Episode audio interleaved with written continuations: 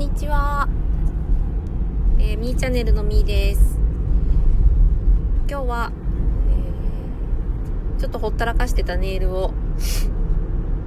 えー、買いに行ってきました。でここのね背景にしている写真は最近作ったお味噌です今日はですね、え仕事帰りちょっとだけ、え、家に帰ってからちょっとできそうになかったのでライブしてます。で私自身がですねこのネイルをし始めたのがつい最近で結婚して7、8、7、8年何年だ？8年目かな？になるんですけれどもまあ、その時にした以来で、まあ、人生2回目のネイルがなかなかする機会がなくて仕事柄ちょっとできなかったのもあるんですけど、まあ、それそうは言ってもねなんかもうちょっとする機会があっても良さそうだったんですが本当に、えー、してなくって、えー、こんばんは。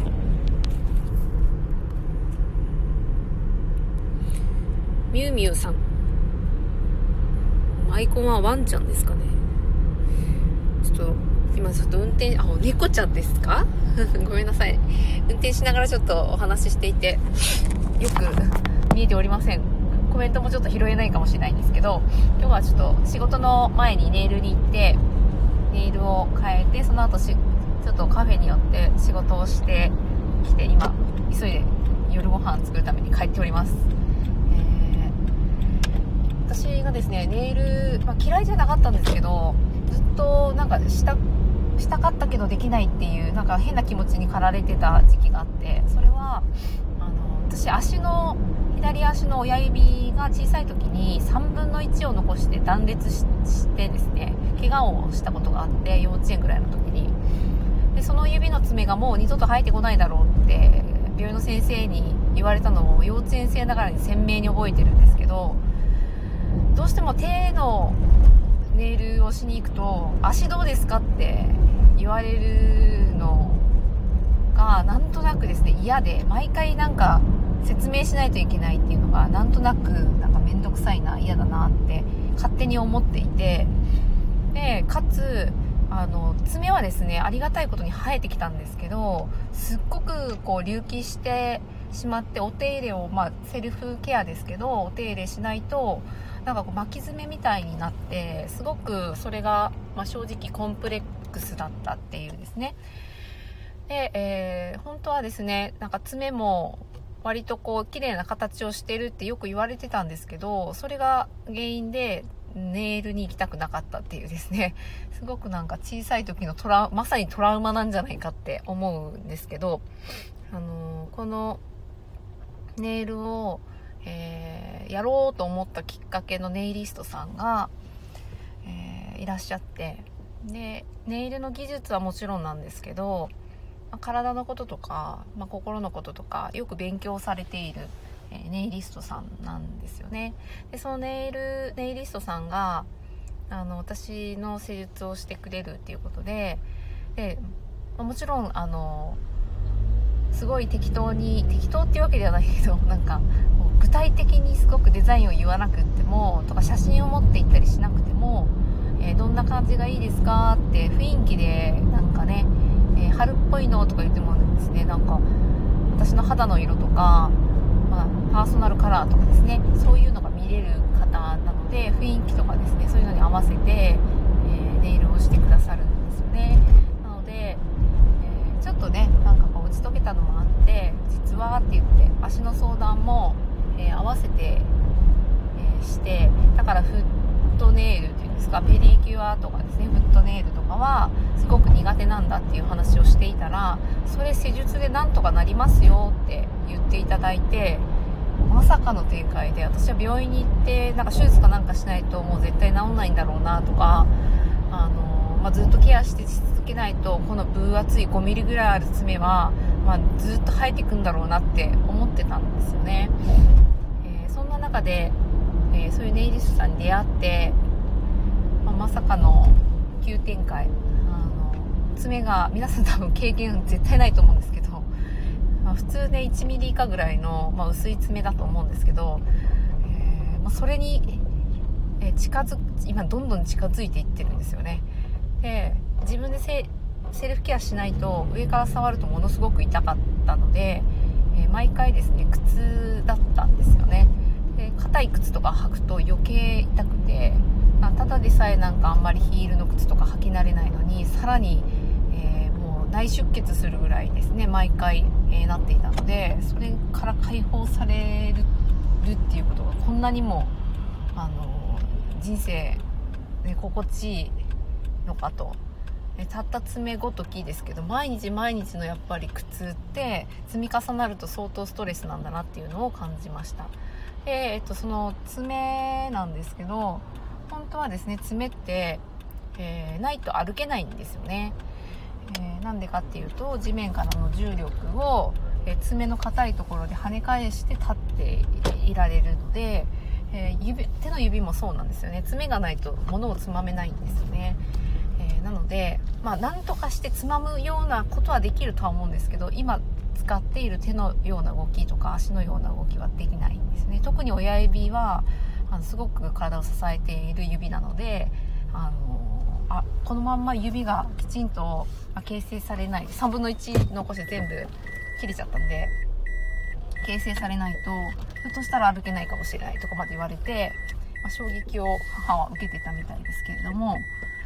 私自身は、まあね、なんかなんとかこう指戻ってまあ右左左右差ありますけど一応その不具合みたいなのは感じてなかったんですがその爪だけはどうしてもあの痛かったんでですねなんとかしたいなってぼんやり思っていた。でもなんか痛いの嫌いなんで、まあ、病院も行きたくないしなんかうまいことできんかなって思ってたけどもう長年それでいくともう忘れちゃうようにそこを蓋しちゃうんですよね自分の感情に、まあ、そういうことがありました。なので、えーそういうことを解決できる人がいるっていうのが、まあ、素晴らしいなっていうことと、まあ、ネイルでそうやって長年、まあ、負担というかなんかこうトラウマのように思っていたその隠れたなんか感情みたいなのが解き放された経験っていうのはかなり私の中では貴重な経験で、えー、そういうのを一個一個なんか手放すことで、えー、ものすごく、えー、身軽になっていく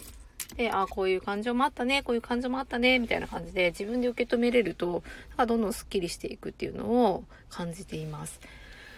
えー、なんかですね、ネイルごときにそんな深いこと感じなくていいんじゃないかって思うかもしれないんですけど、日々そういうことの塊だなって思っていたりして、まあ、自分のですね、なんかこう、蓋をしてるようななんか不満みたいなのも、まあ、そういうことであさっくりこう解決しちゃったり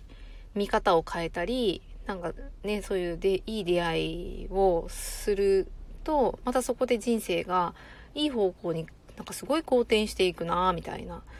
で、まあその、本当にネイリストさんは、あの、勉強すごいされる方なので、もちろんデザインもすごいですけど、あの、体のこと、なんか全体的に、えー、やはり施術、施術者、セラピストさんだな、みたいな。施術者の方だな、みたいなですね。人の体を触る人はそういうですね、ベースの知識っていうのをやっぱ求めたくなっていくんだなって思ったりして、私の美容師さんも割とそういう方なんですよね。見た目はそんなないんですけど、あの、なんかこだわってる方はですね、なんかこだわってますみたいな服装してるっていう方いるかもしれないんですけど、すごいおしゃれで、もう美容師さんとしての歴も、まあ、モデルさんとか芸能人の方とかも美容師あの手掛けるぐらいのスキルと経験をお持ちの方なんですけどもうそんななんか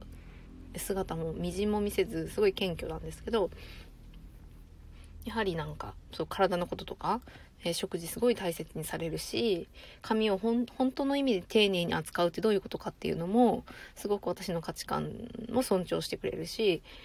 えー、かつ取り扱っているシャンプーとかもですね、なんかわざわざオーナーさんがヨーロッパまで なんかハーブを育ててる畑見に行って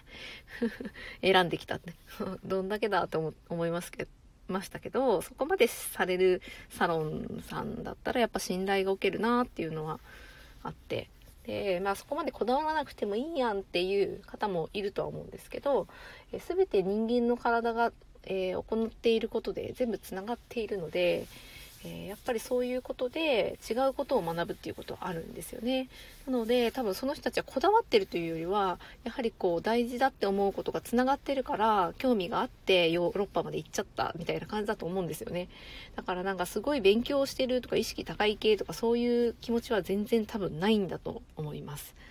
私自身もすごく興味があることはなんかこうちょっと夢中になって学んじゃうとこあるんですけど、まあ、何のために学ぶかって言ったらよりよく生活をしたり、まあ、私は元気にですね自分の足で、えー、死ぬ間際まで立てるような体でいたいなっていうふうに思うのでそのために何が必要かっていう逆算思考で、えー、物事をちょっと考えるえー、ところがあるので、もちろんぐうたらする時もありますけど、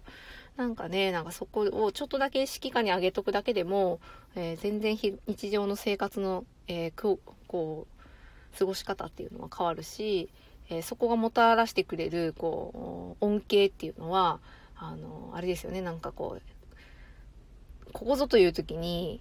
あの、やっぱり出してくれるっていうかですね、まあちょっとこう、体力が必要なことがこう続いたりした時に、かなり持ちはいいですし、私自身ですね。し、他の人がなんかきついなと思っているようなことでも、あの、体がしっかりしていると、あの、乗り越えることができたりとか、まあ、そういうことがあるなというふうに、えー、思っていたりもします。なので、えー、日々の生活をですね、少し丁寧に生きるっていうのは私の中で、えー、すごく大事なキーワードだなって最近よく思っています。まあね、ただ、ただただでも今はね、それが楽しいっていう、そういう風にすご生きていくのが楽しいなって感じてるからやってるだけで、なんかそ、人それぞれそのか、楽しいなっていう、えー、まあちょっと快楽とは違うですね。なんかこう、その時だけこう、興奮するような、えー、なんか快楽のような感情とは違う、なんかこう、ほっこりしたような満足感っていうかですね、こう、ドキドキドキドキするような感じというよりは、なんかこう、温かくあるような感情っていうのを私は基準にしているので、えー、まあ、なんか幸せやなって、えー、思ったことをやっているっていう感じです。皆さんのその幸せ昨日は幸せについてちょっとお話をしてさあの来ていただいた方にお話聞いたんですけど、えー、皆さんの幸せってどんなことだろうっていうのをですね聞いたらやっぱ皆さんちょっと健康で来られた方が結構あの過去にまあいろいろあったっていう方があいらっしゃってたのでやはりねそういうことに向き合った時に私は今あの0と1と両方やるっていうのをずっとなんか人生の中で、えー、必要なことだなって思っていて、えー、やめた方がいいことをやめるっていう勇気と、まあ、やめたことでも一回やってみたらもう一回やってみたらどうなるだろうってもう一回試してみる、まあ、人殺しとかそういう犯罪を犯すとかそういうのとはま全然違うんですけどなんかこれがいいだろうって言われてやったことがまあ良かったとしても、もう一回やめてみて、体にどういう変化が出るのかとか、これが良くないからやめてみてって言って、やめて、やめてみて、うーんって感じのことって多分あると思うんですよね。で、そしてまた元の生活に、あえて戻してみたり、あえてやってみたり、両方体感して体験するっていうのはすごく重要だなって思っていて、えそれで改めて気づく自分のえ必要なものっていうのがあったりすると最近思っています。え、なので、えー、まあ、皆さんですねなんかいろいろあると思うんですけど是非なんかですねこう始めてみようって思っていいよって言われてやってみたことで、えー、なんとなくこうこれ本当にいいのかなって思った時に、えーまあ、しばらくやり続けるっていうのはすごい重要だと思います。そうしないと習慣にならないので、まあ、習慣になる前にやめたっていうのはもう三日坊主ね。それをまあ繰り返していくと習慣になるなとは思うんですけど、そのなんかこう、飽きた頃にやめるなんかもう続けられないなーの、その習慣化できないところでやめるのとはちょっと違うんですけど、まあ、長年ちょっとやってみて、えー、そこからなんか、まあ、戻すというよりは、もう一回なんかこう、どうだったかなっていう感じで、チェックするような感じで、またやってみるっていうのも、ありかなと思ったりもしてます。うんえー、家に、えー、着いてしまったので10分過ぎましたけど家に着いたので、えー、これぐらいで今日のライブ終わりたいと思います。ありがとうございました。